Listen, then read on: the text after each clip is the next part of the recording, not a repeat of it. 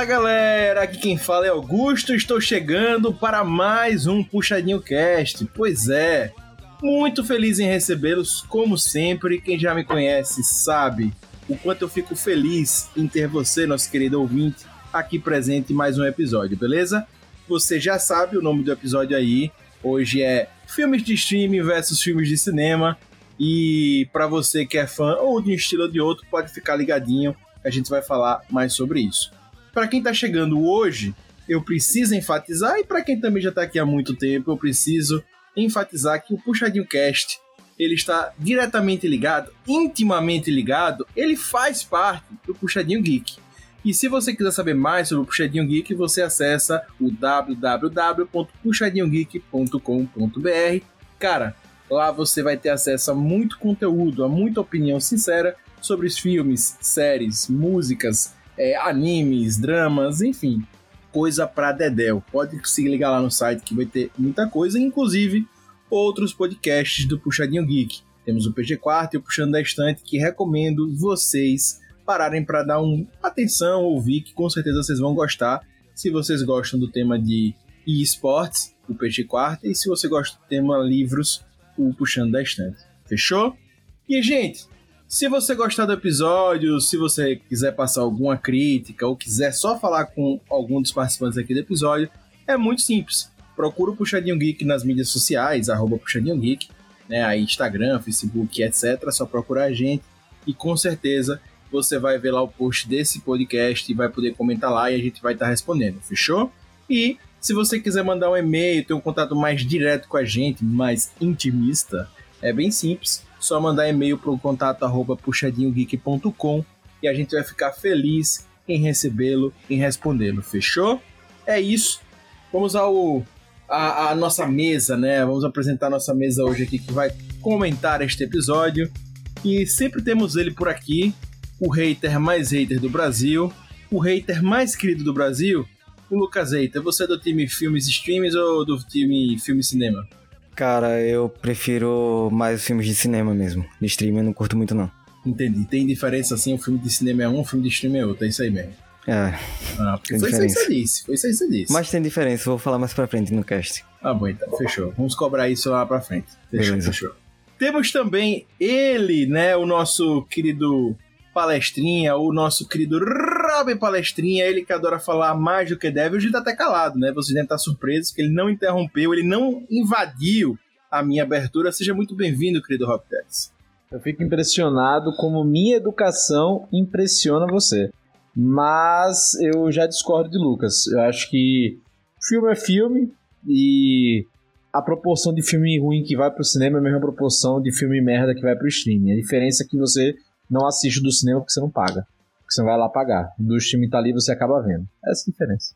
Pois é, cara. Eu costumo discordar do Hobby nessas aberturas, que ele geralmente fala muita besteira, mas dessa vez eu vou concordar com ele. Filme é filme, cara. Filme é filme, gente vai falar mais sobre isso.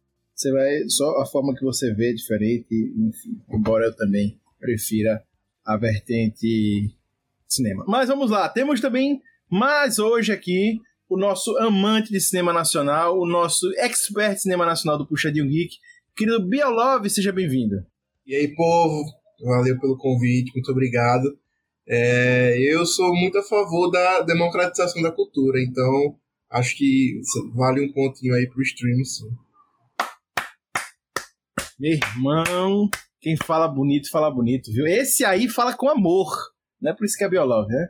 E para fechar nossa bancada hoje, ela resolveu aparecer. Ela apareceu, gente. Pois é. Nossa querida Nath, a nossa especialista de filmes cult, seja muito bem-vinda.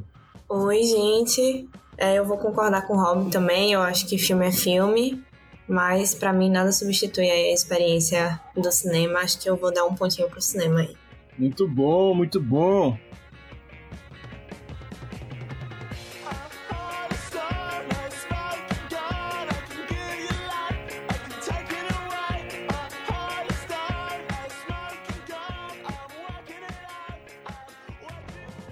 Toda semana é a mesma coisa.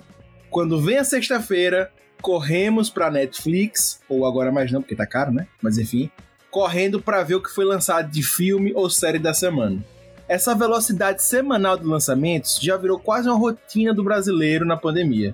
Ficar em casa e devorar o que foi lançado em seu stream favorito. Com o aumento de assinantes dos streams no Brasil e com as pessoas assistindo ainda mais filmes dentro de casa, tem sido levantada uma questão: por que a maioria dos filmes lançados no streaming são ruins? No cinema, tem mais filmes interessantes? É culpa dessa necessidade de produzir semanalmente algo que afeta a qualidade? Analisaremos o streaming versus cinemas em mais um Puxadinho Cast aqui e agora para você.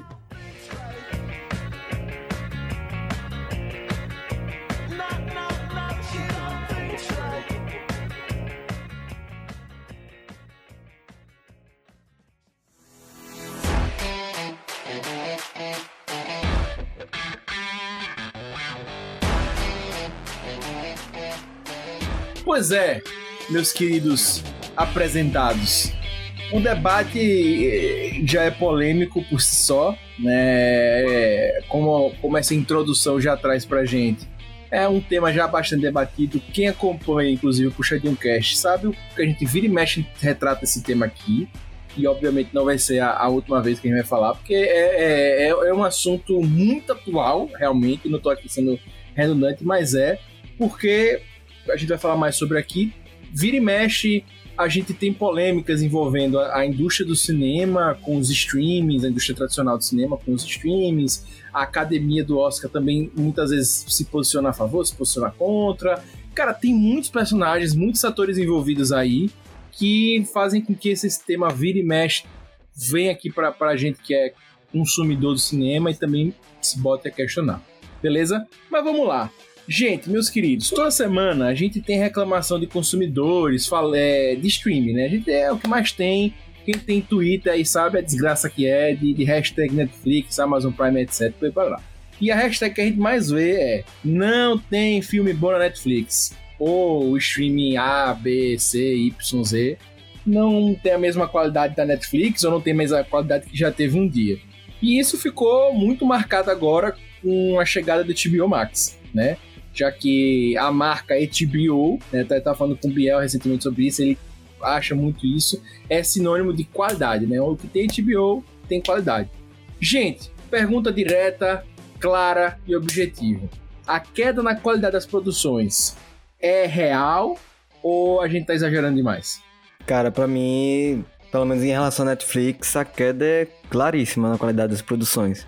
Inclusive, quando eu vejo que é original do Netflix, eu corro. Eu só vejo quando tem opiniões positivas da galera. E mesmo assim, eu vejo se tá, estão emocionados demais. Se tiverem emocionados demais, eu não vou ver. Cara, em termos de conteúdo geral, especialmente quando a gente fala de Netflix, é, quem já acompanha o Puxadinho Cast já tá acostumado, né, esse papo, né? A Netflix ela tem essa tem tido, né, essa essa estratégia de diversificar catálogo, porque tudo vai embora, né, dali. Vai para enfim, vão para os seus respectivos estúdios, né? Já cada um agora está sendo seu stream. Então, cara, assim, aquela coisa, né? Queda da qualidade depende muito do que eles estão querendo diversificar público, né? Agora, verdade é assim, antigamente quando você via original Netflix, você já ficava esperando algo grande, né? Que era House of Cards, era Marco Polo, né? Finado Marco Polo, Sense8, etc. Você via que eram produções com mais grana, né? A própria Agora, primeira temporada de Demolidor também. Exato, não, total. Essa marcou época, né? Essa marcou muito. Então, assim, é... agora qual o lance? Pô, com o orçamento que você faz no Marco Polo, você faz cinco séries. Aí você, ah, mas, pô, e Marco Polo você acerta um nicho. Talvez dessas cinco, se você acertar duas, já são duas séries a mais ali no seu catálogo que você vai manter, entendeu? Então, meio que foi esse o pensamento né? Eu acho que, assim, queda de qualidade, primeiro que a gente tem que ver qual o público, né? E qualidade de quê, etc, né? Agora, eu vejo que cada vez mais tem tido mais críticas em relação ao catálogo da Netflix. Isso tem sido cada vez mais marcado, né? Porque muitas vezes a série, o filme da semana, especialmente quando a gente vai falar mais de filme mais pra frente, né? É que assim, a galera fica surpresa, nossa, será que só tem filme ruim na Netflix? Só sai filme, sei lá, de qualidade B né, nessa, na Netflix, não sai só filme bom, porque toda semana gente tá tendo contato com esse tipo de produção. Mas vocês não acham que talvez fique um pouco mais evidente essa questão aí dos filmes da Netflix? Porque os filmes que eram digamos assim, como a Netflix está tendo cada vez mais filmes, né, já que vai tudo sair do catálogo, é, ela tem que produzir mais coisas. Então fica mais evidente o que é a produção da Netflix, já que tá se tornando cada vez mais a maioria. Mas eu acho que antes disso a gente tinha uns filmes aí de uma qualidade bem duvidosa também. Eu só acho que agora talvez esteja mais evidente porque, enfim, tá vindo direto da Netflix, talvez. É, então, eu, eu acho, eu concordo também um pouco com o que o Renato tá falando, e o que o Rob também falou um pouquinho. A Netflix ela precisa diversificar o seu conteúdo, né? É, os clientes da Netflix são totalmente diferentes, comportamento, gosto, idade, etc. Então ela precisa de uma diversificação para poder atender Biel, seu público. Só uma coisa, 200, mais de 200 milhões de assinantes, tá? Só para ser dado aí. Exatamente. E aí, como ela tem que diversificar o seu conteúdo, eu acho que acredito que pela, pela quantidade se perca a qualidade. Porque, por exemplo, eu estava vendo um dado aqui que a Netflix tem mais de 500 produções aí em 3, 4 anos no máximo. E aí você tem 10, 15 no máximo ali que são grandes obras, né? Inclusive concorreram ao Oscar no passado. Tem o Irlandês, Escocese, História do Casamento, é, Monkey, o Sete de Chicago. Mas assim, eles precisam produzir muito, muita coisa para chegar ali no, nos, sei lá, no pouquinho ali para que presta, que é bom, sabe? E fora que muitos desses filmes da Netflix não são da Netflix, né? Eles compram. Isso, né? Não isso. foram eles que fizeram. Tá, eu, eu, eu só acho o seguinte, assim, eu, eu concordo com o que vocês falaram, eu acho também que caiu muito, entre aspas também, mas assim, o que eu acho que tem acontecido, não sei se vocês sentem isso, é que quando tem produção boa, muitas vezes a Netflix tem desistido rápido. É isso que eu acho que mudou também. Então eu acho que antigamente a Netflix, quando não dava certo na primeira temporada, ela insistia mais nos seus próprios conteúdos, etc. E eu tenho visto agora muita impaciência. Não deu certo, cancela, cancela, cancela. E isso para mim tem sido uma frustração. Então, às vezes até tem coisas boas. Eu, por exemplo, eu não assisto, mas eu já ouvi vários elogios em relação a Typical. E eu vi muita gente reclamando que ela foi encerrada agora na quarta temporada precocemente. Aceleraram para fechar. Né? Então dizem que é uma obra muito boa, muito sensível, que realmente tem boas atuações e tal, tal, mas a Netflix quis fechar porque ela foi caindo vertiginosamente sua, sua, sua audiência. Então, É muito boa mesmo, mas eu senti uma queda na qualidade ao longo das temporadas. A primeira foi a melhor.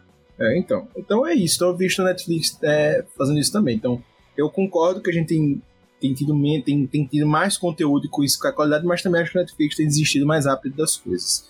Tem feito muito alarde para algumas produções, como o Legado de Júpiter, por exemplo, e também quando dá certo, ela cancela e beijo e abraço e, e vida que segue.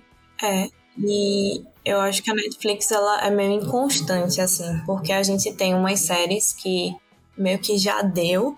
Por exemplo, acho que La Casa de Papel, tipo assim, já deu, eles ainda vão colocar Excelente uma outra parte.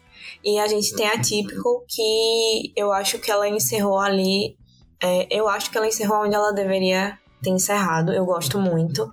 Mas eu acho que também, pra não correr esse risco dela ir se embolando demais e aí a série se perder no meio, sabe? Então eu acho que a Netflix, ela também ela, ela é meio inconstante, assim, em algumas coisas. E eu acho que no início, quando ela tava fazendo as próprias produções, ela tava começando a se encontrar com algo diferencial próprio da Netflix. É de ter umas obras com alguns conteúdos um pouco mais diferentes, algumas temáticas. Eu lembro que Sense8 tinha uma, uma abordagem bem, bem diferente, assim, dos plots que a gente vê normalmente. Só que aí depois, realmente, ela foi tentando aí ficar cada vez mais mainstream e foi dando nisso. Falando de La Casa de Papel, que eu falei no início que quando eu vejo hypado demais eu já fico com o pé atrás, foi por causa de La Casa de Papel que eu comecei a ver, porque tava todo mundo falando bem e eu não consegui ver três episódios. Não, é aquilo, é como. É, é gosto, velho. Tipo. E as produções variando de acordo com o gosto, né? Em níveis diferentes. Como e aquilo, acho que é outro ponto que a gente já pode abordar, assim, tipo. São ruins, mesmo que não é pra gente, né? Eu vou dar um exemplo, por exemplo, tá? Que, de filme, né? O Carnaval da JK e as outras é, influências lá, que tem um filme na Netflix, né? Cara, só pelo trailer você já diz, meu Deus, né? Que coisa, assim, né? Que filme, não vou nem dizer da Record, cara, que filme multishow, né, ali, né? E multishow sem orçamento, né? Aí quando você vai pegar tal aquele filme de influências, etc. Meus pais amaram. Por quê? É um filme sem muita exigência do, do pensamento ali. Eles estavam com saudade de Salvador, nunca mais foram, tal, pandemia, etc. Aí ficaram lá rememorando as coisas de hotel, etc, olhando e acharam um ótimo filme. Não foi para mim, mas eles adoraram a experiência ver o filme, entendeu? Tô pegando assim um exemplo esdrúxulo. Pode, a gente pode pensar em outro também, pô. Por exemplo, Barraca do Beijo, tá ligado? Não é meu tipo de filme, mas, pô, muita gente gostou, tanto que agora o 3 vai lançar com muito com muito com, com muito frisson, vamos botar assim, né? Qual foi o filme de influência que você falou? O Carnaval, com a J.K. Ah, sim. É, então, quem nunca teve aquele colega ou amigo mais, mais próximo que comentou sobre algum desses filmes que o Rob falou, dessas séries, e disse que era muito bom e etc. Né? É, é aquele negócio, tem que diversificar, né? os públicos são diferentes, então vai produzir muita coisa que pra gente aqui é, que gosta mais do, do, cinema, etc., é ruim, mas que para eles tá, tá dando muito certo, porque tá tendo visualização, tá tendo lucro, né? E, e faturamento é o que, que impera na, na, na verdade, eles vão continuar produzindo. Não vai ter um filtro para deixar, ó, isso aqui não é tão bom, etc. Não, tá dando dinheiro, eles vão continuar produzindo. Vocês não acham que talvez a Netflix vá cair naquela de tentar agradar todo mundo e não agradar ninguém? Porque a HBO, por exemplo, a gente lembra de qualidade.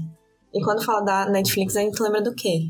Eu, particularmente, não consigo pensar em nada em específico, sabe? Eu acho que hoje, Natália, é diversidade mesmo, assim, agrega todo mundo. Todo mundo tem seu conteúdo na Netflix hoje. É, e assim, a gente fala da HBO mais pelas séries e tal. Mas vamos lá, o Warner, né? Porra, a Warner também lança um monte de lixo, velho. Vamos ser sinceros, ninguém aqui tá esperando grandes coisas de Space Jam, né? Eu tô. Porra, eu tô. Um clássico, Porra. um clássico. Um clássico não, querido. É que é não é um clássico, é sua memória de, afetiva de quando você era criança, brother. É, bem é, isso. É isso. Não é que é um clássico. Se você for assistir hoje Space Jam 2, você vai achar uma bosta. E se você achar bom, você tem algum problema. Vamos ser sincero. Meu Deus, meu Deus. Que ninguém, cara, não, não teve um ser humano que achou o filme bom. E eu, eu não vi, mas assim, teve um ser humano, desde do, da pessoa que aceita tudo até o mais crítico, velho. Meu Deus do céu. Enfim, mas, sabe, é o Warner, entendeu? É, a gente pode pensar em outros filmes aí que foram lançados que a gente pode depois pensar na qualidade, etc. Mas não só a Netflix derrapa, né? Acho que vale então, lembrar então, disso. Mas eu acho, Rob, que a gente tá. Quando a gente fala da Netflix é porque o status que a HBO tem, a Netflix teve. E esse declínio é que assusta. Acho que é por isso que esse debate vai e vem sempre. Porque a gente, ah, cara, como é, falava, é, é, é porque qual é, sabe qual é, Augusto? É porque, assim, a gente fala HBO, mas HBO é a linha premium da Warner. Então vamos falar de Warner, né? Porque a Netflix, se você pegar, é tipo a Warner. Beleza, ela beleza. tem a linha premium dela, também de séries. Mas a Netflix lança... podia ter lançado a sua, a sua, o, seu, o seu label lá diferente. Ah, a... mas eles não, eles fazem tudo de uma vez. É que nem agora. Agora a HBO vai ter tudo. O HBO Max vai ter tudo da Warner, né? Vai, mas tá, tem separado. vai ter as trecheiras. Né? Porra, lembre que Flash é Warner. Supergirl é Warner. Né? Você, você vai dizer, pô, são uma puta série. Lucas vê até hoje, não sei como. Mas assim. Véi, eu tô quase dropando o Flash. Lucas tá vendo aí como tá a série, pô. Então, tipo assim. entre outras, né? Que, enfim, que a, que a Warner tem. Pra mim não funciona, mas, pô, se tá rolando até. Gente, se Flash tá rolando até hoje, porque tem gente que assiste. E até os próprios produtores desistiram da série. Pelo que tá rolando, assim, a qualidade da coisa que tá saindo e só estão dizendo, meu Deus, parem de assistir. E o pior, o mais absurdo é que ainda estão renovando esse negócio, velho. É porque tem gente que assiste, pô. É esse que é o lance. Mas ninguém que tá envolvido quer fazer mais negócio, pô. Sim, pô, mas tá ganhando dinheiro, pô. É, é aquilo, você tá trabalhando num emprego que você não gosta, mas, porra, tá ganhando dinheiro, velho. É isso aí, pô, fechou. Tá pagando as contas. Mas o elenco tá começando a vazar já. É, mas, o meu ponto é, cara, tipo, as grandes produtoras também tem uma. É porque a gente pega muito na Netflix, porque ela é a. que ela tá lançando semanalmente, né? Uma coisa meio frenética, sabe? Se eu não me engano, a Netflix ela lança mundialmente duas séries por dia. Exato, pô. É algo assim, frenético. E aquilo, né, Nath? Porra, lança duas séries por, por dia. Vamos botar menos até, vamos botar seis séries por semana, sabe? Que já é algo absurdo, né? Dessas seis séries, acho que só uma vai ser renovada. Isso aqui é maluco, entendeu? Isso, isso que eu acho que é complicado também, entendeu? Eu acho que ela acaba fazendo correr demais e tá esquecendo. Isso me incomoda. Isso me incomoda mesmo. Por isso que eu tô fazendo aqui no podcast que a gente começa a gostar da parada e a Netflix vai lá e cancela. Não, é, é- é exatamente, isso que é foda. Você vê uma série, vai que você gosta, né? Vai, vai que você pega uma série que você gosta. Gostou? Não, e o pior, ela passa meses divulgando uma parada, por exemplo, o, o de Júpiter lá agora, e investiu, pá, a gente cria expectativa, foi um flop, pronto, cancela. E aí a galera que ficou esperando, teve gente que curtiu, ou gente que ficou, ah, na segunda vai ser melhor. Aí, velho.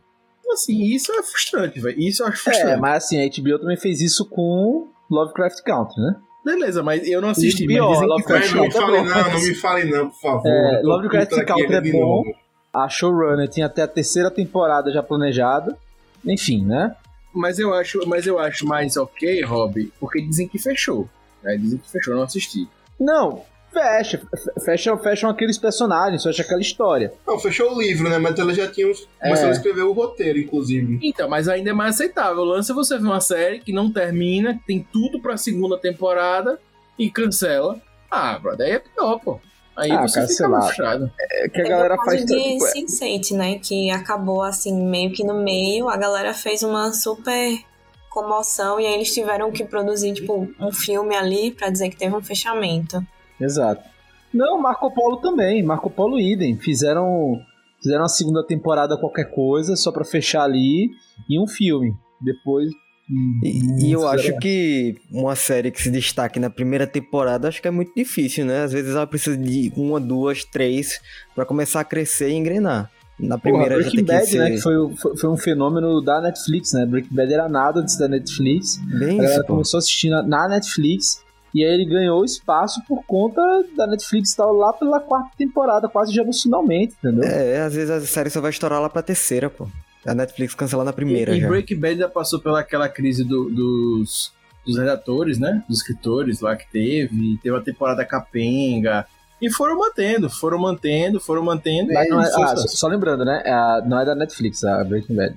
né? Não, sim, sim, mas eu tô dando exemplo de que ela foi uma série que passou por adversidades, não tinha esse sucesso, não emplacou, foram mantendo e depois foi o boom que foi, né? Então, assim, é, é isso que eu mostro, né? Às vezes tem que dar chance, né? Tem que dar chance, enfim, é isso que eu não gosto na Netflix. Até, inclusive, uma das coisas que eu vejo várias séries, você começa a assistir uma série, os atores eles não estão bem ainda no papel, não se ambientaram, aí quando você vai pra terceira temporada, segunda, os caras já estão outro patamar, né? E precisa dar esse tempo, né? Enfim, amadurecer a série e até mesmo pra gente, se, pra gente gostar. Mas é isso, gente. Então a gente falou um bocado de coisa e, e Rob trouxe até nomes de filmes recentes como Barraca do Beijo, etc. Mas também tem séries aí, né, que, que surgiram que estão longe.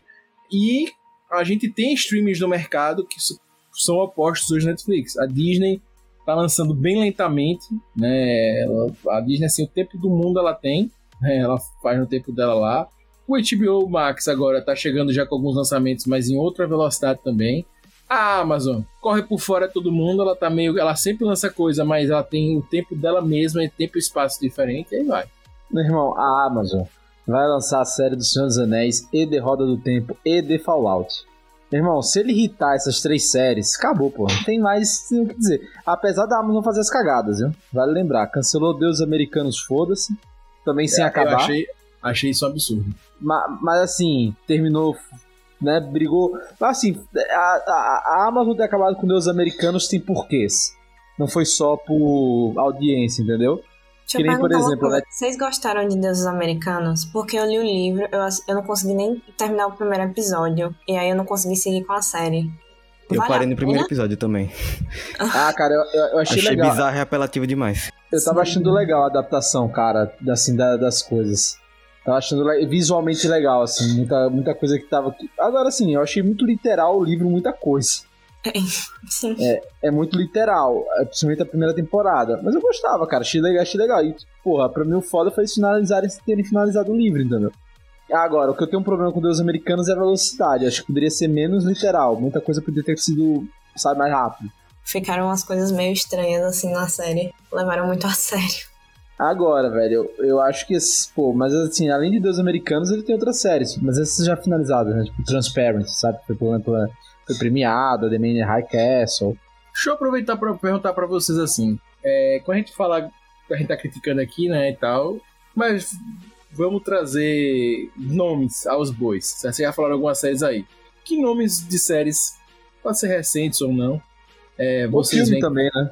por filme também, produções, certo? Que pode ser animação também, produções. De streams você vê que marcam assim a decadência do streaming de lá pra cá, né? da época que o Netflix popularizou, sabe que o Netflix tem anos aí, mas popularizou ali de 2013, 2014 pra cá, né? Tá em 2021 gravando esse podcast, né? E pode ser que 2073 já não ouça mais é, streams, né? Enfim, não veja mais streams, né? Seria outra coisa, mas enfim. É, e também que filmes vocês veem que são são bacanas os streams. Vocês acham assim, cara, esse aqui é bacana, e talvez se não fosse stream não saísse. Qual vocês veem assim, filmes, séries, produções de forma geral? Filmes que marcam a decadência ou, ou também o sucesso dos streams? Ah, cara, se for pra falar de Netflix, eu acho que fácil você pega aquela fase que tava trinca, né? House of Cards, Orange is the New Black e Sense8, velho. Putz, ali você ainda, tipo, quando a, quando a Netflix lançava algo descrito assim, original Netflix, você arrepiava, você dizia, opa, negócio vem bom, entendeu? E, cara, eu acho que hoje você pensa em flop da Netflix, assim, cara, tem muita série que é lançada toda semana e você nem sabe que existe, entendeu? Então, sei lá, de filme da Netflix, pô, eu vou, vou pegar filme, tá? Filme da Netflix que meio que é qualquer coisa, tipo, porra, um filme desper que é chance de desperdiçar, não vou nem dizer que é decadência, porque ele podia ter passado na. Como é que é o nome? No cinema, que é o Old Guard, tipo, um exemplo, sabe? Mas eu vou pensar que depois em outro filme. Esse, esse ainda tem um, sei lá, tem da Charlize Strong, saca? Mas, porra, aquela, aquela série da Sabrina Sato com zumbi é- pode, pode ser considerada a tristeza do- do- dos streams. Mas falando de filme, o melhor filme que eu vi na Netflix, que não é exatamente da Netflix, né? Ela comprou, né? Se eu não me engano, o Hobby que tá por dentro aí. É, foi o Sete de Chicago. O melhor filme que eu vi na Netflix. É, cara, é que, é que sim, não era uma, Foi, é uma produção dela. Ela comprou, saca? Mas, tipo assim, se não fosse ela também não saía, entendeu? Porque era com Spielberg, o Spielberg não pegou, e foi Aaron só que teve que dirigir. E, porra, Roma é do caralho, velho. Roma é foda. Roma é um filmão, o irlandês é filmão. Tem muito filmão na Netflix. Original, né? Não bota assim. Irlandês eu vi metade só. É, se fosse no cinema, você dormia. É, com Cara, a certeza. história de um casamento também é um filmaço, um filmaço. Também. Lindo, lindo, lindo. E esse é Netflix, Netflix. Eu acho que é, é, bons filmes da Netflix, eu acho que dos últimos dois anos, 2019 pra cá, foi, foi quando ela tentou trazer alguns diretores de renome do cinema pra dentro da, do stream, né? Tipo, o Alfonso Cuarón em Roma, é, Scorsese, o David Fincher, né? Em Monk, etc. Acho que foram as melhores produções, assim, ultimamente, lembrando. É, quem eu vi que tá pra entrar na Netflix também é Nolan, né?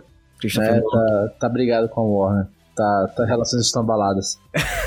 Ó, Lucas, um que você gostou que você não falou aqui, Ozark, pô, que é série. Ah, série. Ozark é sensacional. Tesouro O escondido o na Cambito- Netflix. O Cambito da Rainha também. Eu é... não vi ainda. Outra série naipe, The, The Crown. Aí, a Netflix é muita coisa, cara. É, é, como, é aquilo, velho. Que os, os, os Você que negócios. tava falando mal, amigão. Não, pra mim tem coisa ruim também. É aquilo. O Tem próprio. Lupin é uma obra recente muito boa, né? Netflix. Sim, Dark também, se você pegar. Pronto, Dark e, La Casa de Papel são, assim, dois acessos na Netflix. La Casa de Papel, beleza, questionar aí a- o problema 500 da casa, da casa de papel é que não sabe parar. Esse é Exato, problema. então, mas você pega que são, pro- são produtos, um espanhol, outro alemão, que o investimento que a Netflix fez foi local mesmo. E muito legal, isso aí, muito legal que a Netflix fez. Nath, você queria falar uma coisa? É, não, eu ia concordar, eu tava até vendo os filmes aqui na Netflix, mas eu acho que o que mais me chamou a atenção foram esses também. Eu lembrei muito de Mind Hunter, que foi aí uma outra série, na minha opinião, muito Uhum. injustiçada pela Netflix, que ninguém nem cancelou nem renovou ela, só largou ela aí. Tá no limbo. Pois é, fiquei muito triste. Eu adorava aquela série. Mas é isso, eu acho que teve uma época aí que a Netflix ela investiu mais pesado, ela viu aí a- o cerco fechando, surgindo um monte de streaming e começou a investir nos diretores mais renomados. Só que aí depois ela deu uma parada, ou pelo menos é o que parece. É, além do, do da Mindhunter também, tem a- o Manhunter na Bomber também, né? Que a Netflix também deixou de lado. E do nada, assim, você tipo, se esquece de séries muito boas que você gosta. Mindhunter mesmo uma série que eu adorava. E do nada, assim, você esquece que a série existe. E renova, você não vê falando nada, você coloca no Google ninguém falando absolutamente nada. E aí eu acho que isso vai desgastando um pouco, e pelo menos eu acho, né? A relação que a gente tem é, com a marca Netflix, sabe? Isso vai defasando um pouco, tipo, cara, vou lançar essa série aqui, tá, vou assistir, a primeira temporada é incrível, mas será que eles vão continuar? Entendeu? Por exemplo, a última que eu fiquei assim, um pouco meio cabreira, foi Lupin. Eu tava assistindo, terminei de assistir acho que mês passado. E eu fiquei, caramba, muito boa, etc. Será que eles vão continuar? Porque eu acho que a, a, a história é muito, muito interessante, dá pra ser continuada, mas você vê uma fã, daqui a pouco morre a série, acabou, ninguém faz, não fala mais nada e fica por isso mesmo. Isso é, isso é terrível. É terrível. Inclusive teve Sex Education também, que fez muito sucesso, eu não assisti, mas a minha Netflix foi lá e acabou. Mas tá produzindo a terceira temporada, não? Tá? Eu pensei que tinha cancelado. Não, Não, cancelado, falei não errado. cancelado, não. Nossa, Sex Education ainda tá. Foi cancelada desse site, que eu gostei bastante e cancelaram. E um investimento nacional, inclusive, elas fizeram aquele que a gente fez podcast recentemente, brasileira. A Cidade Invisível. Cidade Invisível. Pro, Não, boa mas tem vários. Tem vários, é. Tem vários que eles fizeram. Além de Cidade Invisível, teve a Irmandade, né? Também, pra. a- Um que também, é, pra quem go- gostou, né? Pô, o mecanismo, pô, a gente esqueceu de um, pô, que foi Plata vem. ou Plomo. Sim, Narcos, pô, Narcos, Narcos. é. The Witcher. The Elise Witch Ma- que ainda tá em produção. É, Liz Matsunaga tá em produção agora também, brasileira. Já Eu foi, assisti, já, é, eu tá não passando gostei muito, não.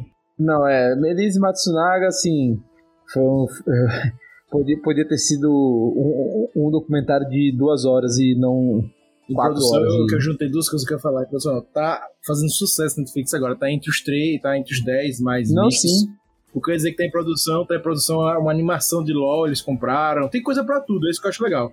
Tem anime, tem muita coisa na Netflix. Tem inclusive animes original da Netflix, tem, enfim. E até é, realities, né? O Brincando com Fogo, The Circle. The Circle, é. Tem muita coisa na Netflix, né? Que aí, como a gente tava falando aqui, pra quem Agora, gosta. O que eu acho que a Netflix é zica e, cara, se você gosta, você vai, você vai, você vai morrer vendo é documentário, cara. Série Ah, e tem pra dar vender. série, filme, documentário da Netflix. Sempre, tá, sempre tem uns dois ou três documentários, né, na, na, no Oscar. Mas é, os caras são muito bons de documentário, assim, tipo, você prende, velho. Se pega documentário de true crime, assim, de crime, porra, é uma vida, velho. Pois E uma é. coisa que eu sinto falta na Netflix, até acho que abrir um parênteses aqui do conteúdo é, do, do podcast, mas é. Quando eu comecei a. Acho que a primeira vez que eu, que eu, assisti alguma, alguma coisa da Netflix, acho que em 2017, por aí, é que tinha muitos filmes, eu pelo menos gosto pra caramba, muitos filmes antigos, assim, tinha filmes da década de 50, 60, filmaço, sabe? Que não tinha nenhum outro streaming pra você assistir, e aí é, ia saindo na Netflix também, eu ficava muito puto por isso, porque filmes bons, antigos, saíam rapidamente na Netflix. Você não encontrava esses filmes por ser bem nichados, assim, de difícil acesso. Você não encontrava em nenhum lugar com uma boa qualidade para assistir de novo. E tinha também outra coisa que eu achava massa, talvez o pessoal não lembre, mas e tinha muito show na Netflix. Eles Sim, tinham show verdade, e- verdade. e acabou, não tem mais nada, eu acho, praticamente, tá ligado? Não lembrar do show, no negócio que você falou, eu lembrei, viu, velho. Realmente acabaram os shows na Netflix. Realmente. Mas pra você ver, a gente sente falta, tá vendo? Mas. É, cara, É, eu porque, sinto, cara, é tanto conteúdo, né, velho, que você. Pô, tô vendo aqui os filmes de drama que tem. Cara, tem muito filme ainda, velho. Na Netflix é doido. Tem muita coisa que você tem que parar pra ver, velho. E, e é isso que eu acho que é uma crítica que a gente pode parar pra pensar em outro momento pra gente desenvolver. É esse lance de, porra, toda hora tá lançando coisa, toda hora tá. E você não consegue aproveitar o catálogo, velho. Saca? Você. Porra, e, aqui, e isso que eu acho um, um- uma tristeza, né? Se você não vê o negócio da semana, você se sente mal, sabe? Aquela síndrome de missing out, né? De você tá perdendo alguma coisa, entendeu? Cara, vendo aqui tem muito. Bicho, tem muita coisa pra assistir, sabe? É, eu, eu, eu acho que a variedade é, é, é realmente gigante. Mas eu quero até pegar esse lance da variedade como o Rob tava falando aí agora, é, vamos, vamos tentar trazer pro foco aqui de blockbusters, tá? A gente tem, dentro dessa variedade, tem saído cada vez mais também filmes blockbusters que com certeza estariam no cinema aí, né? Tipo, Mulher Maravilha 84, estaria com certeza. Cruella, né? a Viva Negra, enfim. Isso, gente, é, não dizer que esses filmes são, tá? Mas isso, vocês acham que filmes ruins, é uma pergunta até meio assim, né? Os filmes ruins, eles são ruins porque estão chegando no streaming, ou também já no cinema a gente via muita coisa ruim e o streaming só tá reforçando isso? Eu acho que no cinema eles dão uma filtrada maior, assim, no que, é que vai ser passado. E aí a gente acabava tendo contato com coisas, digamos assim, entre muitas aspas, qualidade melhor. Eu acho que a diferença é só essa. E aí, quando a gente tinha o cinema antes da pandemia, né? Os filmes que eram mais filmes B, digamos assim, eram mais lançados diretamente é, no DVD, na, na televisão, enfim, por outros meios. Então eu acho que é mais ou menos isso. Mas tem um outro ponto também. É uma das coisas que a Netflix, tomando a Netflix como base, assim, que é o que eu sei, não sei os outros streamings, mas ela costuma manter um relacionamento muito bom é, com enfim, os diretores, produtores, é que ela dá uma liberdade criativa muito grande. E aí isso daí pode dar muito certo ou pode dar muito errado. Então. Eu, eu, eu acho que tem, tem dois pontos também a acrescentar que o Nath falou. O primeiro é que eu acho que o streaming deu uma possibilidade de produções é, mais baratas e que ninguém, entre aspas, daria muita coisa ou que não seria uma grande produção para o cinema de saírem nesses streams e de serem bons filmes. Isso é, isso é um, um ponto positivo. Outro ponto também em relação à, ida ao cinema é que sempre teve filmes muito ruins no cinema, certo? Tem uma professora minha de, de ADM que ela dizia o seguinte: a diferença entre artigo científico e, e livro é que todo mundo publica livro, basta ter dinheiro. Artigo científico é um, tem, uma, né, tem uma banca ali que avalia eu acho que é mais ou menos um pouco isso a comparação do cinema com, com o streaming. Mas no cinema também tem muita coisa ruim. E a única diferença para mim no cinema é que você senta na, na, na, cadeira, né? Você começa a assistir o filme, você vê que o filme é ruim. Eu, pelo menos, nunca fiz isso. Sair no meio do filme e ir embora. Você fica, assiste, aproveita ali a, a cadeira confortável, o ar-condicionado. E quando você está em casa no streaming. Pra tirar o cochilo. É, quando você está em casa no streaming, muitas vezes você ah, isso foi uma bosta. Você pausa e já é outra, entendeu? Então muda muito esse padrão de comportamento aí no consumo também. Eu acho que a questão do cinema ter o um filtro maior é porque o filme ali vai ocupar uma sala que poderia ter um filme exato, bom, né? Exato. E a Netflix não vai gastar nada pra botar um filme no catálogo. Agora, eu vou corrigir você, Lucas. Não é que é um filme bom, um filme que dê dinheiro pro cinema. Isso, é que dê público, que dê gente assistindo. Porque é, porque tem muito filme bom que não pega a sala de cinema porque, pô, porra, vamos pegar, por exemplo, Bacurau, velho. Irmão, Bacurau pra pegar a sala de cinema foi depois foi premiado, pô. Foi, foi. Senão isso não tinha. Eu vou, pô, sem ser Bacurau, outro, é, que eu também teve isso, foi Your Name. Vocês lembram? Your Name a gente viu uma sessão perdida em Aracaju por um horário uma só. sessão especial de animes. É, Por que o quê? Porque foi pro Oscar, né? A galera botou. Teve pressão, teve abastinado pra ter no Brasil, etc. Alguns, e um dos filmes dos cinemas de Aracaju. E outro filme que também passou por esse processo foi Parasita, pô. Que não tinha sala, pô. É, Parasita aqui, antes do, do Oscar, só tinha um horário num dia só. Exato. Depois que ganhou o Oscar, botaram vários horários, várias, várias salas. É, então assim, eu concordo muito, porque a sala de cinema é limitada mesmo, né? Tipo, você não tem zilhões e os, e os caras vão botar, pô, você prefere ter, sei lá, oito, da, das suas oito salas, seis disponíveis para Vingadores, ou você vai, não, vou deixar só duas para Vingadores, o resto eu vou botar, sei lá, filme vou botar aqui hora, a que horas ela volta, sabe? Você vai encher o máximo possível de Vingadores. Né? E isso não só no Brasil, tá? Isso em muitos lugares. Eu vi isso também muito em... quando eu tava na Argentina, eu também vi muito isso. Né? Tipo, porque tem leis, tanto lá quanto aqui, que você tem que ter o mínimo de conteúdo nacional. Senão, mesmo, senão a banda voou. Senão aí é só Avengers, né? E, cara, e, e eu com e é, e é muito acesso, velho. Tipo, pô, você tá com seu dinheiro. Você vai arriscar no filme qualquer coisa? Sabe? No, sei lá, no Old Guard com a Charlize Theron, ou no. Como é que é o nome da. Ou no. Pô, lá, bota em Barraca do Beijo, sabe? Você vai arriscar ali? Não sei, velho. Eu não arriscaria. Sinceramente, não pagaria. Ou, por exemplo, um filme que eu vi, Vozes e Vultos, do Netflix, com a Amanda Seyfried. Filme horroroso. Horroroso. Quem, quem, já digo logo, quem, quem viu, quem não viu ainda, perdão, não assiste, não perca seu tempo. O trailer, o trailer é um estelionato. É, o trailer é estelionato, cara. É, é muita enganação. O trailer é enganação demais. O trailer é ótimo, o filme é horrível. Aí, pô, vai. Eu não pagaria pra ver esse filme no cinema, por exemplo, sabe? Eu acabei vendo em casa, porque tava ali na Netflix, era o filme da semana, tinha uma atriz conhecida, disse, olha, vamos ver, o trailer me enganou, vamos ver, vamos assistir. Agora, se fosse para pagar 30 reais pra ver, eu não assistiria, pô, realmente eu iria no, no certo, sabe? Se fosse pra ir toda semana.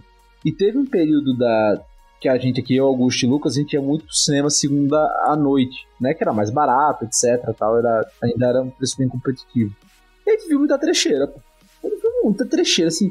Porra, o Vingador do Futuro do Colin Farrell, pelo amor de Deus, pô. Horroroso. O, terrível, pô, teve um filme terrível, terrível. Teve um filme Hércules, acho que esse, que esse filme Hércules, cara, ele deve estar tá na Netflix, ou deve, ele tá em algum stream. É um Hércules que é um cara brancão, tal, sem camisa lá. Tem o do Dwayne Johnson, que é ruim. Esse faz o do Dwayne, Dwayne Johnson parecer, sei lá, velho, obra-prima, sabe? É horrível. Filme horrível. Assim, pô, parecia filme da Record, velho. Parecia que eu tava vendo o Hércules by Genesis, entendeu? Eu passei por. É, eu passei muito por essa situação também. No Cinemark, que era Caju, tinha uma tinha uma sessão, todas as semanas eu mudava o filme, mas era duas horas da tarde, exatamente Sim, duas horas. aqui também tinha. Também era tinha. três reais, velho, três reais. E era, era, tipo assim, um convite a, a me assista independente de qualquer filme que estiver. Então, tipo, eu ia pro cinema, podia estar passando qualquer filme, literalmente qualquer filme eu ia pro cinema. Né, eu encontrei coisa boa e assisti barato, mas também tinha muita trecheira. Eu lembro assim nitidamente de um filme brasileiro chamado os Caravelhos do Diabo. É um dos piores, rapaz, é o pior filme que eu assisti na minha vida, meu irmão. Eita filme ruim. É baseado em um livro aí de, um, de uma, uma coletânea aí brasileira bem antigona. Mas o filme é a pior coisa do mundo. O bom é que você saía feliz porque você não gastou 15, 16, 8 reais, você não gastou 3 reais, então você até ia para assistir, né? Então, mas tinha coisa boa e tinha coisa ruim também. Eu assisti Ete é, 82 nessa, nessa de 2 reais. Foi bem, foi bem. Eu já assisti também, além da segunda-feira, também na naquele dia especial do Cinema Nacional, que tinham vários, aí você pagava um valor bem risório. Era um festival, né? Existia vários, é, né? Festival Cinemark, Cinema Nacional. Ah, esse eu assisti bingo no Festival Cinemark. Assisti bingo. Bingo é legal, bingo é bom. É, e aí, gente, eu aproveito até pegando esse tópico que o Rob falou de ir muito cinema. E, e, fala disso. Eu acho que não existe essa de filme ruim no cinema ou na Netflix. Eu acho que tem filme ruim nos dois. Agora, como o Nath estava falando e tal, se abre mais espaço, tem menos filtro no streaming. Agora, tem uma vantagem, gente. Você assiste filme ruim em casa e eu tô aqui tem no cinema. Em casa, você pode simplesmente parar e ou dormir no seu sofá, na sua cama, e no cinema você vai ter que dormir na cadeira, como o Gabriel aí é, deu uma gourmetizada, né? Você tem que curtir ali a cadeira, o ar-condicionado. Né? Na verdade, ele quer dizer você vai poder dormir de uma forma diferente, sentado. Para você que tem dificuldade, não vai ser bom. né? Então, é isso, cara. Eu já paguei algumas vezes em uns filmes de cinema. Eu nunca vou lembrar o nome desse filme. O hater sempre tem que me lembrar daquele filme com o Tom Hanks oh, que eu assisti. O Hércules, o Hércules tá na. O Hércules, perdão, é 2014, o Hércules que eu falei. Hércules The Legend Begins e tá na, no Prime Video. Quem quiser ver um filme horroroso. E, e aí você vê, não, é filme, não foi um filme barato, custou 70 milhões de dólares. É, não é. Mas pra filme, né, não é, não é tudo. Ah, cara, é, é, assim, pô, você para pra pensar, Lugar Silencioso custou 20 milhões, pô, o primeiro, e esse segundo custou 60. Entendeu? Com o filme do Hércules, você tem dois Lugares Silenciosos. O filme que eu já disse algumas vezes aqui, que eu sempre falo, corram desse filme que eu dormia, acordava, dormia, acordava, a Viagem com o Tom Hanks. É péssimo esse filme.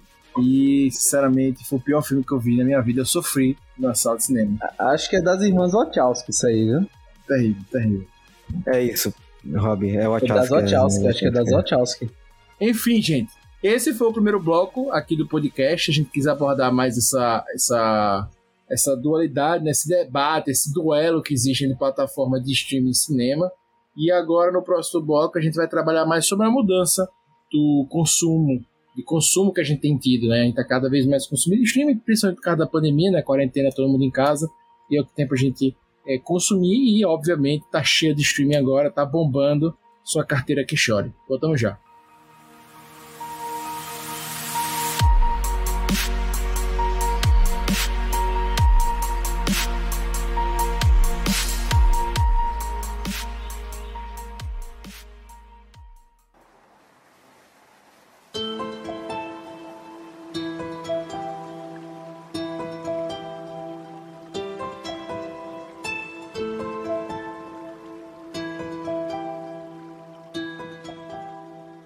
Gente, vamos agora para uma questão muito séria, né, nesse podcast, que é essa mudança de consumo aí, né, onde a gente tem provavelmente com a volta do cinema algum dia, né, a gente espera, a gente tá falando de 2021 isso, no, em agosto de 2021 a gente tá falando isso, talvez se vier em 20 de dezembro já de 2021 tenha mudado completamente, certo? Mas vocês acham, né, que cada vez mais as pessoas só vão pro cinema para pagar pelo melhor, pelo o que vocês acham que as pessoas vão fazer no cinema agora? As pessoas vão pagar pela experiência, ou só vão pagar para assistir blockbuster, ou nem vão mais no cinema? O cinema tem que se preparar, né, para para essa nova realidade. Eu queria saber o que, é vocês veem para o futuro, como é que vai ser o comportamento na visão de vocês, falando de vocês mesmos, das pessoas que convivem em relação ao cinema, nessa volta da gente para o mundo de novo, né? A gente saindo das casas, da realidade de só temos streams agora, para a realidade com o cinema. Rapaz, eu vou continuar indo, porque eu gosto da experiência do cinema em si, de, enfim, do local eu gosto, eu acho que é mais imersivo, assim, para assistir o filme. Agora, o cinema aqui de Aracaju tem uma estratégia péssima, né? Porque ele pega o filme que pode ter mais visualização e aí taca na sala que vai ser mais cara, coloca um 3D, faz um negócio aí. E aí, ao invés de faturar mais, tem gente que deixa de ir. Eu mesmo tava querendo ver o filme do Shyamalan, é, eu acho que é Tempo o nome. E aí eles colocaram na sala mais caro lá, e aí Nath, fui procurar isso hoje, velho. Tava querendo assistir um filme sexta-feira. E aí fui abrir aqui o site do Cinemark e tava muito afim de assistir esse filme também. E aí, quando fui ver, eles colocaram naquela sala Prime lá. Ou eles estão fazendo uma, uma merda aqui na Caju, não sei se está acontecendo no Rio do Brasil, mas colocando a maioria dos filmes dublado, não sei porquê. Mas assim, você vai assistir, só tem uma sala, um horário ou dois, e o filme é dublado. Então, assim, Isso é foda. caraca, aí não tem como não. É, pra mim, é, tipo, eu prefiro não ir a assistir um filme muito bom dublado. Eu prefiro realmente não ir. E você me lembrou de um detalhe agora, é, Nath, pô, que é filme em 3D, cara. Porra, pô, tem que acabar de sair de sala 3D, velho. Isso aí nem existe mais em nenhum lugar do mundo, velho. E pegavam e faziam isso. Não bastava fazer 3D com as animações, faziam também com os live actions. Matava o filme. Você é doido. Mas, cara, eu vou continuar indo pra ver os filmes pop, assim, pro cinema, sabe? Tipo, porra, Duna, cara, cinema. Né? Ah, vai lançar na HBO Max, cara, vamos ver no cinema. Cinema, cinema. Cinema, não tem, tem jeito, né? Sei lá, filme do Nolan, vai ter filme do Nolan aí. Cinema, não vou ver em casa.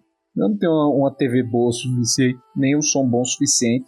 E, cara, porra, eu vou prestar atenção ali, né? E aquilo, como a Nath falou também, é um evento. É um evento, pro cinema é um evento. Agora, sei lá, velho. ah, pô, vamos lá, um Cruella da vida que saia, sabe? Tipo, filme da Disney que eu não tô nem aí, sabe? Tipo, Jungle Cruise também, outro aí. Ah, vê em casa, né? Não vou pagar pra ver Jungle Cruise, pelo amor de Deus, né? Kong vs Godzilla, vem em casa também. Space Jam, nem verei. Meu irmão, vocês são os arrombados, meu irmão. Space Jam vai ser o filme do ano. Eu vou ver e vou fazer esse elogio isso aqui. Pode ter certeza. Vocês Não, são, você, pode, são- você pode mentir, pô. Você tá livre pra mentir. Você pode falar qualquer opinião É, aqui. Não, não. Eu, Não tenho, eu, eu adorei Space Jam 1 e com certeza eu vou adorar o 2. É, você é adorou com 5 anos de idade, né, porra? Só que agora você tem quase 30, mais de 30 já, quase. É, é, nem 30 eu tenho, mas tudo bem. Space Jam tá com 80% de aprovação da audiência, do público. Aí, pô, é Rob Teles que não sabe, né? Véi, o que que Rob Teles não tem internet na casa dele, não. pô. É. Agora 27%, 27% da- dos críticos. Aí, ó. Então aí, É, que crítico não tem emoção. Ah, é um filme que necessita emoção, gente. Vocês não sabem o que é isso, não, pô. Isso aí é, meu irmão. Filme não é matemática, meu irmão. É isso aí. É, né? Vocês, ah, vocês estão só, só gostou que. Só, só tá com esse 77% porque alguém, a galera pagou pra ver essa porra. aí ficou puta desse porra, que pagar. Pois é, gente, eu, eu, eu, eu só queria até ver com vocês. É, a gente sabe que, que a realidade do, do brasileiro médio é complexa, né, financeiramente falando. E hoje, hoje, beleza, Netflix é caro. Netflix está caro. A gente tá falando atualmente Netflix que aumentou para 55 reais, é, mais ou menos 50 e poucos reais sua assinatura top, e mesmo a mais barata tá próximo do- dos 20 e poucos, né? Então não é uma assinatura barata. Mas você tem a Amazon Prime, que é R$ 9,90 atualmente. Se você pagar o ano, sai a R$ 7,80. Beleza? Mais ou menos por aí. O cinema, ele é um entretenimento caro. Né? Como a gente já falou aqui, etc. Tal, tal, tal. O Robert até disse, ah, pra ver filme não, tal, tal, tal. E aí, agora saindo só do conceito da gente, eu acho que essa, essa quarentena, a gente já debateu inclusive com, com vocês aqui sobre isso. Eu acho que essa quarentena abriu esse leque, possibilidade para as pessoas dos streams, a gente aceitou mais.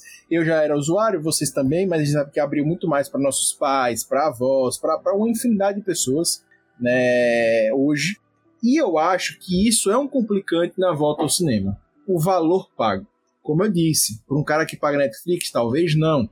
Mas para uma pessoa que paga Amazon Prime e vive só com a Amazon Prime, passa bem hoje. Passa bem. Sabe? Talvez ela não vai ter todas as séries do mundo, as mais atuais, mas ela vai ter muita série boa, inclusive série falada, filme de Oscar e etc. E eu acho que isso vai pesar. Vocês não concordam que, tipo, as pessoas talvez pesem isso em ficar. Ah, beleza, mas o streaming tem muito conteúdo ruim, beleza, mas é barato. E talvez não valha a pena ir pro cinema assistir realmente qualquer filme, por exemplo. Não, eu concordo muito, cara. E, tipo, foda do cinema, velho, é assim. Pô, vamos pegar a Netflix que tá, né, um precinho salgadérrimo, né, agora. Cara, duas idas ao cinema é, uma Netf é mais caro que a Netflix, entendeu? Isso aqui é foda, saca? No streaming, pô, você pode ver dois filmes de uma vez, entendeu? Sabe? Num dia, saca? E você tem muita opção de streaming, você tem muita opção de filme, não, perdão, de catálogo. E eu acho que você pegou um excelente exemplo. O Prime Video, né, que é horrível o sistema deles para você encontrar coisa, mas vira e mexe você sai lá catando, você acha uma porrada de joia ali perdida, pô. Acha filme do Tarantino que você nem sabia que tava, você acha filme do Scorsese que você não sabia que tava, você acha até o Hércules, né, que a gente descobriu que tá lá, né, que nem lembrava que existia esse, esse filme lá. Sei lá, é, você pode descobrir, por exemplo, que lá tem Todo Mundo Odeia o Chris, pra quem é nostálgico, né? Descobri isso ontem você ter ideia. Então, assim, um Prime Video, cara, imagine, né? Um, um serviço de 10 reais ao mês. Você tem uma quantidade de conteúdo absurdo. Imagina a Netflix, né? Que é mais caro, mas também tem, pô, muito mais conteúdo ainda, né? E que a gente não explora, pô. A gente não vê um 0,1% do que o streaming passa, né, velho? Então, assim, eu acho que, pô, pra quem. É, esse, esse hábito de consumo, pra quem não tinha o hábito. Pra quem já não era muito fã de ir pro cinema por causa do custo, pô, o streaming vai virou a mão na roda nesse sentido, né? A pessoa não, não acho que a pessoa não faz tanta questão não vai querer ficar em casa, tá? Tipo, sair de casa para gastar mais grana, até porque, cara, outro detalhe, né? A gente não sabe como é que vão estar os preços do cinema quando voltar a pandemia, porque os caras vão querer ganhar grana, né? Cara, eu acho, eu acho isso, assim, que é, fazendo uma retrospectiva aí do que todo mundo falou. É, eu acho que a situação financeira da, da maioria das pessoas do país não é não é a melhor possível, pelo contrário.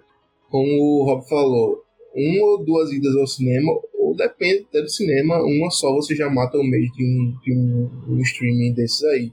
E como eu disse no começo do podcast, sou muito, muito a favor da, da democratização da cultura, sabe? Acho que antigamente era muito mais difícil é, acesso, né, a, a um conteúdo, seja de filme, de série, ou dinheiro para o cinema, ou você alugava DVD, ou você esperava para achar uma coisa que nunca prestava na televisão. E hoje você tem uma imensidão de conteúdo aí para todo mundo de forma bem barata, bem acessível. Eu gosto muito disso. E eu acho que, que o padrão de, de retorno aos cinemas, pelo menos para mim, vai ser muito mais seletivo do que um dia já foi. Eu já encarei alguns filmes que eu achava que não ia ser tão bom, então tinha dúvida, e encarei porque eu gostava de ir pro cinema, porque estava numa rotina, um hábito ali de ir toda semana, todo sábado, toda sexta. E hoje não, sabe? Hoje eu, eu vou pensar, analisar duas, três, quatro vezes. E como o Rob falou, assim, coisas pontuais de grandes diretores, eu vou, vou ao cinema, sabe? Eu acho que se você contabilizar aí as idas no cinema ao ano, em 2022, vamos supor, ser muito menor do que em 2016, 17, já foi um dia, sabe? Eu acho que vai ser mais ou menos assim é, a volta após essa, esse caos aí pandêmico. Eu acho importante dizer também que hoje a gente tem, tem quando a gente fala né, de, das, das empresas de, de filme, etc., a gente tem que lembrar que quando a gente fala de cinema, etc., os filmes que chegam ao cinema, né, vem através de uma produtora, um distribuidor e tal, e a gente tem, vamos dizer, as maiores hoje, as seis maiores né, do mundo. A gente tem a Disney, a das maiores, ela tem seu próprio serviço de streaming. A gente tem a Fox, que a Disney comprou, então vai estar no serviço de streaming da Disney, também produz. A gente tem a Universal, que é separado e tal. A gente tem a Warner Bros, que tá com o HBO Max, a Sony, que fechou parceria com a Netflix, tá fechada com a Netflix. Então tá todo mundo se posicionando. E a Paramount também tá só, tem seu serviço de streaming separado. A gente também tem, não é tão grande quanto essa, mas é grande também, a MGM, que foi comprada pela Amazon. A Amazon comprou a MGM, a MGM é Verdade, dona, verdade, verdade. né? A MGM é dona, por exemplo, do James Bond, né? É, então todos os James Bond que a gente tem é da, da E tem muito catálogo de filme antigo, cara. Só você pegar aí a- pega a Amazon e ver, né? O que é que você tem, entendeu? É muita coisa legal, assim, de filme antigo, clássico, né, da MGM. Tem muita coisa. E a Amazon ainda não se posicionou, a gente tá falando aqui muito da Amazon Prime, né? Não se posicionou como é que vai fazer com a MGM. A MGM tem, tem um serviço de streaming próprio que é muito questionável, o conteúdo é muito pequeno para ter um streaming só e tal. Mas, mas, mas, mas, mas, a, com a Amazon comprando, provavelmente ela deve encaixar no futuro. Como o Rob falou, né? A gente tem aí o Mágico de Oz, com o filme dele, o Vento Levou, é da MGM, todos os James Bonds, o, o- Tem vários. Vários filmes são da, da, da MGM, é, é muita coisa mesmo. Realmente, tem muito conteúdo, bem Hook, tem Oscar. Enfim, vamos ver como é que vai ficar, mas é mais um pano pra manga. É importante a gente ter essa noção, porque os estúdios não estão perdendo, né? Os que estão perdendo estão sendo vendidos e comprados por streamings ou fazendo parcerias, como a Sony fez com a Netflix. E essa é uma mudança, né, que a gente tem, tem visto. Gente, vocês sentem que tem tipo uma, uma, uma preguiça? Isso é uma das mudanças de comportamento das pessoas, essa preguiça de buscarem coisas antigas nos streamings e elas também têm quisto mais é, coisas novas, consumir cada vez mais, mais, mais, mais da, e pedem mais coisas. Vocês sentem isso também? Cara, eu acho que o algoritmo da Netflix é o melhor de todos e o, o resto é uma bosta.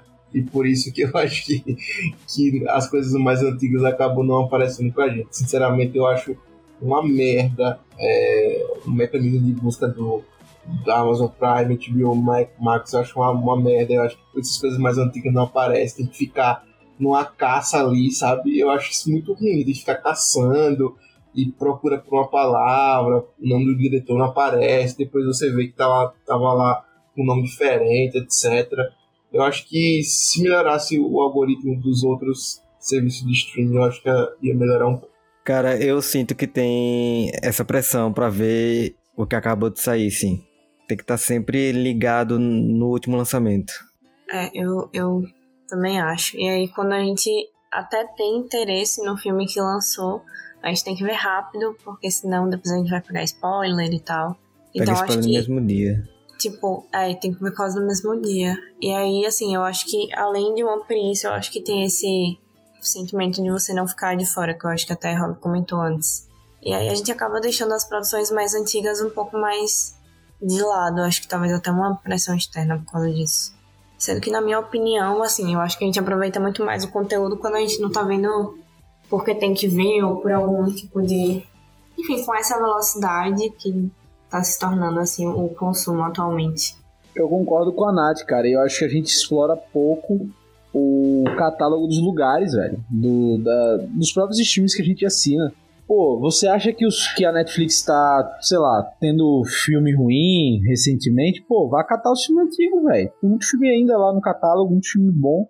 É, a HBO Max também, tipo, a gente fica muito falando das séries da HBO, tá, não sei o que, mas pô, tem o catálogo da Warner lá, cara. Tem muito filme legal pra assistir. Pô, já botei aqui uns filmes que eu sou doido pra ver a Mocota. E botei a já no. Mocota, Mocota, Sabia que eu ia falar gostei, meu irmão, Mocota. Pronto, tá lá. E aí eu botei já pra salvar pra ver, né? Tá na minha lista eterna de filmes lá, mas sei lá, por exemplo, Entrevista com o Vampiro, é, Laranja Mecânica, enfim, tem um- uma infinidade de filmes. Cara, pra quem gosta de filme, eu acho que o melhor streaming que eu, assim, testei, né? Não cheguei a pagar porque eu peguei pacotes promocionais, etc. Mas o melhor é o Telecine, cara. Pra quem gosta de filme, assim, eles não têm a questão do algoritmo legal, assim, mas o que eles têm de legal? As playlists, velho. Pô, meu irmão, as playlists são massa demais. São muito boas. Algumas coisas no aplicativo precisam melhorar. Mas sim, pô, se você gosta de filme clássico ou de cinema mesmo em geral, assim, e você não se importa com data, é o melhor catálogo de filme. Não tem série, isso que é o problema e o preço é salgado. É, eu acho esse esquema da curadoria ser feita por pessoas reais muito bom.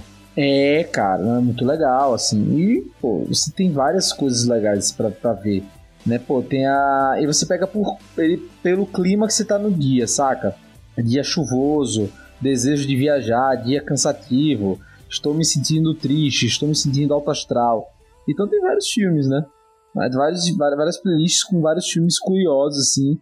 Então, fica a dica, cara. Assim, pô, se você tá, tá achando que o conteúdo não tá legal do seu stream, tenta explorar ele um pouco mais. Ah, mas os filmes são filmes velhos. Cara, tem muito filme antigo que é muito bom, cara. Que é muito melhor que. Que na verdade é o. É o é, vamos dizer assim. É o que inspirou muita coisa moderna, né? Então, cara, explora mais o seu streaming que você tem muita coisa. E é como a gente tava pensando, pô, se a Amazon, que vamos dizer, é o mais limitado deles, tem muita coisa, imagine os outros, né? Quando você pega o streaming, pô, da, como falei, da HBO, cara, tem coisa pra cacete, velho. Quando você pega o da Disney, cara, o da Disney Plus, que é mais infantil, né? Tem muita coisa legal, assim, muito filme legal da Disney, né? Os, animações. Pô, quando eu vi lá Bernard e Bianca, sabe? Pô, uma animação antiga, que é difícil de encontrar, que obviamente agora você vai encontrar lá. Pô, é muito legal, cara. Tem muito filme clássico também cara, da época. Fala de Space Jam, vem com Bernardo e Bianca, meu irmão. Não tem como, não. Você vai dizer que Space Jam é melhor que Bernardo e Bianca, você tá de sacanagem. Eu tô não, porra. Eu gosto de Bernardo e Bianca, mas Space Jam é melhor. Outra coisa que tá no Disney Plus também é Super Patos. Melhor que Space Jam também. E maravilhoso. Enfim, eu só queria até falar uma coisa. Falar no Telecine, pra ficarem ligados, né? Sempre tem essas coisas. Vira e mexe eu mando pra Nath isso, a gente fala sobre. Mas ele teve Festival do Rio agora no Telecine. Uhum. Eles liberaram vários. Foram 15 filmes internacionais numa amostra. Você tinha 24 horas para assistir gratuitamente. E pra você ter ideia, teve Druk, né? Que concorreu ao Oscar. Deu o melhor filme internacional. Tava nessa amostra, enfim, eles fazem muitas coisas legais também, né? Então tem, eu acho que é outra tendência também que vai surgir online, são esses festivais, essas coisas. E os times mais específicos, como o. Tem vários, tem o Oldflix, que é só de filme velho, né? É, tem o Oldflix, tem um só de filme de terror. Tem o MUBI também, né? Que é uma curadoria específica. Entra um filme e sai um filme todo dia. É, isso aí que tá querendo lembrar. O MUBI. Enfim, então tem muita coisa bacana e, e acho isso, isso interessante, né? Mas enfim. Eu falei aqui de filmes, mas a gente também tem séries muito premiadas, né? Tem tipo Soprano, gente viu Max, série que é uma série mais antiga, tem várias produções, né, bem premiadas. Você acha também que se as pessoas não tivessem essas preguiças, essas, essas faltas de, de interesse, não dá para tentar se estender como o Rob falou, não só para produções de filmes, né? Sopranos tem 200 temporadas, né, séries, buscar conteúdo antigo. Não, e, e, e não só Sopranos, né? Você pega HBO, pelo amor de Deus, aí é que você tem série pra uma vida, pô. Pô, tem Roma, tem The Newsroom, tem The Wire, tem Objetos Cortantes, aí tem Big Little Lies, que é mais recente. Aí tem, pô, se você ainda não viu todo da Game of Thrones pra ver. Tem a Sete Palmos. A Sete Palmos. Tá, tem muita coisa. Então, eu acho também que se tiver interesse da galera em, em atrás, vai, vai, vai descobrir muita coisa, né? É, então, enfim, acho que, que os streams, como o Rob falou, né? Se você se estender, se você mergulhar, vai encontrar muita coisa mesmo. Né? Gente, pra gente encerrar aqui o nosso bate-papo, vamos caminhando aqui pro final, queria só entender mais de vocês, né? Como falar que os streams só tem filmes ruins quando passamos pelo Oscar? É, esse ano, né, a gente teve o Oscar, que quando a gente passa pra gente ver quantos filmes de streaming tiveram nele, ano passado já teve filme com streams no Oscar, isso é um debate muito forte na academia, a gente já falou isso aqui no podcast, não vai entrar nisso aqui agora. Mas se você quiser, só procurar o podcast para ver mais. Da, da gente mesmo aqui, se você rodar aí sobre Oscar e tal, você vai encontrar. Mas é, esse ano a gente teve esse sucesso aí de filmes de streamings, inclusive premiados e tal, né? O, como o Rob falou, Sound of Metal, Roma, teve Irlandês, Sete Chicago, uma Noite em Miami tem vários, vários, vários, vários, vários, né? Não só da Netflix, como também da Amazon e tal, Disney e etc. Fica complicado a gente dizer, né, que só tem coisas ruins nos streams, como a gente, quando a gente tem coisas dos streams concorrendo aos maiores prêmios do, do, de filmes que existem no mundo, não é mesmo? Eu acho que é justamente a questão que a gente falou, que tem muitos filmes bons e tem a questão do filtro também, né? Como o streaming não vai ocupar sala nem nada, é só jogar lá no catálogo. Por isso que tem mais coisas ruins disponíveis também, mas como também muita coisa boa. É, e eu acho que a gente acaba tendo talvez uma falsa noção de que tem muito mais filme ruim do que bom, Justamente, eu acho que por conta até do que Gabriel comentou em questão de, de algoritmo, realmente, de você conseguir achar dentro da plataforma. Eu até entrei aqui na Netflix para dar uma olhada e aí, cara, tem, tem muita coisa diferente dentro da Netflix e que nichadamente faz muito sucesso, mas que a gente acaba não tendo contato. A gente tem contato mais com, enfim, com o Barracão do Beijo, com esses filmes que são filmes mais, mais mainstream, assim. Então, talvez eu acho que saia uma falsa percepção disso. E aí, quando os filmes considerados bons, os que vão pro Oscar, enfim, a gente acaba tendo contato com eles só por um períodozinho ali. Depois, o resto do ano é só falando de filme mais blockbuster. Então, acho que parte daí também. Não que necessariamente sejam ruins, mas eu acho que parte muito de algoritmo, de divulgação, enfim. Boa, eu, eu acho, eu vou muito na linha da, da Nath também, cara. Eu acho que não tem essa de. Tem como você dizer que o filme, que os filmes de streaming são ruins, né? Eu acho que é a mesma coisa. Tem filme ruim, tem filme bom, tem filme, tem o filme da Dan Sandler, né? É um pouco de tudo. tem, o filme da, tem o filme ruim, tem o filme bom e tem o filme da Dan Sandler. Que é maravilhoso. Tem o Space, Space Jam tá no cinema, né? Que o Augusto gosta. Tal. Então, assim, tem pra tudo, né? Mas eu sinceramente acho que o, que o streaming vai cada vez mais. Gente, assim, ó, começou setembro até janeiro é quando vai começar a sair coisa boa no streaming de cinema, né? Que é quando começa a temporada do Oscar. Então, assim, cara, vai ter sempre e acho que cada vez mais filmes muito bons nos streams de uma vez. É, especialmente se a gente for pensar em Amazon e Netflix. Esses vão investir muito em filmes já direto na plataforma. HBO e Disney esquece, vão mudar a estratégia. Até esse ano vai ser, vai ter o Premiere Access ou lançamento simultâneo, mas eles não vão lançar mais simultaneamente por um tempo, né? Viram que a estratégia não deu muito certo. Mas eu acho que os, os assim, os já nascidos como stream, cara, bote fé que cada vez mais eles vão investir em grandes produtores, em grandes atores e outra, em grandes diretores. E esse, como o Lucas já citou, e esses diretores querem trabalhar com os streamings porque eles não têm uma cobrança necessária de bilheteria, primeiro ponto, eles não têm que fazer uma puta bilheteria. E se for no esquema Netflix, a Netflix joga o dinheiro e só diz: me traz view. Acabou, sabe? Então é isso, né? Eu acho que isso, claro, gente, eu tô dizendo para grandes diretores, né? Se você for um documentarista, a Netflix vai botar lá no máximo uma hora e meia, você vai ter que fazer seu filme uma hora e meia, não tem que se libertar de tudo, não. Mas sim, para grandes diretores, eu acho que vai ser essa. Pô, se for um Nolan pra Netflix, irmão, aí, parabéns, velho. Aqui as palmas. Aí vale meus 20% de aumento. Pois é. Pois é isso, gente. A gente queria tratar sobre esse tema com vocês, filmes de streaming versus filmes de cinema é que são tudo é filme, né? Mas sai numa plataforma primeiro, outro sai na outra, outros ficam só em uma, outros ficam só em outra. E é por aí, claro, existem filmes que só ficaram no cinema, até hoje não chegaram nos streams, existem filmes que estão nos streams e não vão chegar no cinema, então isso é natural. E aí a gente queria ouvir a sua opinião e pedir para você falar com a gente, como eu já falei para você nas mídias sociais, e claro também no contato.com, que é o nosso e-mail. Só falar com a gente, dizer sua opinião sobre o tema, a gente vai adorar ouvir, saber se você concorda ou discorda, beleza? vamos às nossas indicações semanais.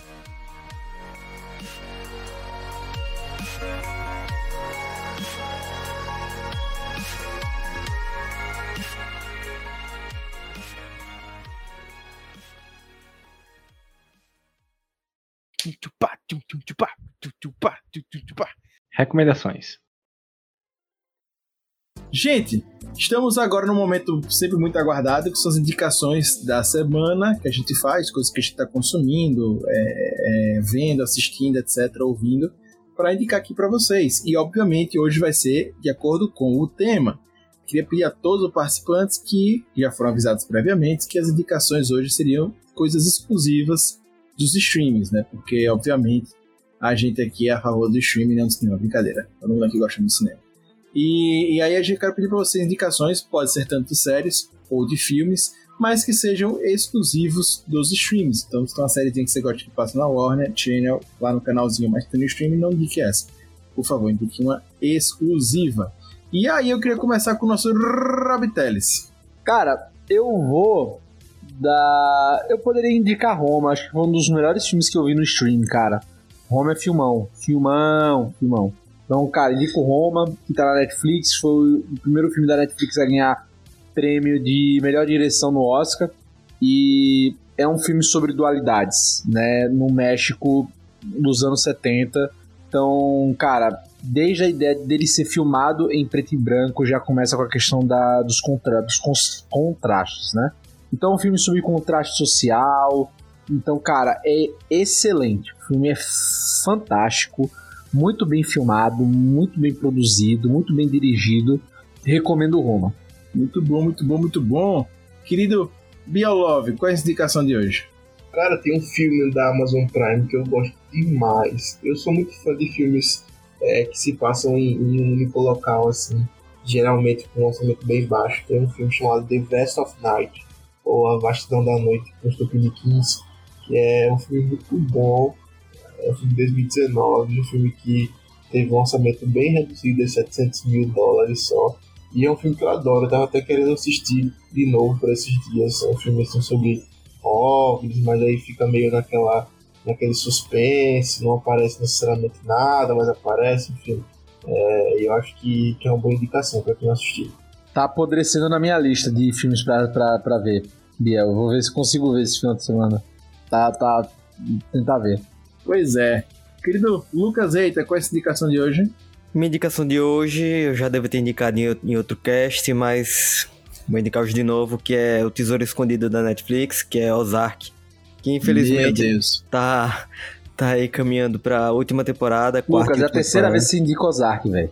Ah, mas vale a pena, eu vou indicar 20 vezes se precisar. Porra, meu irmão, tá foda, viu? Faz assim, gente, você vai no podcast e tal, já indiquei. Ozark é o Green Day da série de Lucas. É, meu Não, Deus. Ozark é sensacional. Vale a pena assistir. Quem gostou de Breaking Bad vai adorar Ozark. Ozark ainda é melhor que Breaking Bad. Enfim, tá certo. Ok, tudo em paz.